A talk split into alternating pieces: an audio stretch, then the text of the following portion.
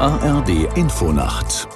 Nachrichten um 22.30 Uhr mit Milad Kupay. Die EU-Staaten fordern Feuerpausen und geschützte Korridore für sichere Hilfslieferungen in den Gazastreifen. Die sich verschlechternde humanitäre Lage in Gaza gebe Anlass zu größter Besorgnis, heißt es in einer Gipfelerklärung der Staats- und Regierungschefs. Man rufe in dem Konflikt zu einem kontinuierlichen und ungehinderten Zugang für Hilfslieferungen auf. Einig war man sich zudem, dass alle 27 EU-Staaten den Angriff der Hamas auf Israel vom 7. Oktober verurteilen. Auf einer Dringlichkeitssitzung befasst sich die EU die Vollversammlung der Vereinten Nationen zur Stunde mit der Situation im Gazastreifen. Extra angereist ist auch der iranische Außenminister. Aus New York Charlotte Voss. Die Anwesenheit von Irans Außenminister Hussein Amir Abdolien war überraschend. Bei seinem Auftritt relativ zu Beginn der Sitzung der UN-Vollversammlung erklärte er, die Anführer der Hamas wären bereit, die zivilen Geiseln freizulassen. Aber sie würden in die iranische Hauptstadt Teheran und nicht nach Israel gebracht werden.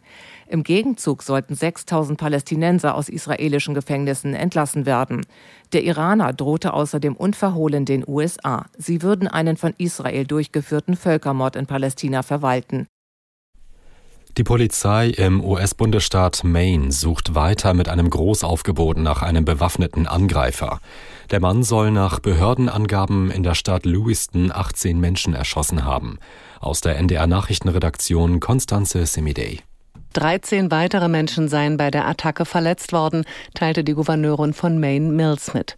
Der Attentäter hatte zuerst in einem Bowling Center in Lewiston das Feuer eröffnet. Später griff er Besucher eines Grillrestaurants an. Hunderte Polizisten suchen weiter nach dem 40 Jahre alten Mann. Auf Überwachungskameras an den Tatorten ist er mit einem Sturmgewehr bewaffnet zu sehen. Er soll Schusswaffenausbilder bei der US Army gewesen sein. Die Bevölkerung in dem von der Suche betroffenen Gebiet wurde aufgerufen, ihre Häuser nicht zu verlassen. Schulen blieben geschlossen. Der Energietechnikkonzern Siemens Energy spricht mit dem Bund über mögliche staatliche Bürgschaften. Der Konzern hat entsprechende Berichte bestätigt. Man führe Vorgespräche mit der Bundesregierung und Partnerbanken, heißt es. Nach Medienberichten soll es um Bürgschaften von bis zu 15 Milliarden Euro gehen. Siemens Energy kämpft mit Problemen in seiner Windkraftsparte und hat zuletzt Milliardenverluste verzeichnet. Der mexikanische Badeort Acapulco ist von einem Hurricane schwer getroffen worden. Nach Behördenangaben kamen mindestens 27 Menschen ums Leben.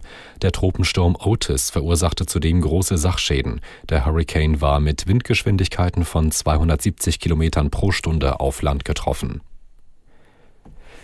Und das Wetter in Deutschland, nachts zeitweise Regen 11 bis 15 Grad, tagsüber Schauer, hier und da trocken, mancherorts trüb, bei 9 bis 15 Grad. Das waren die Nachrichten.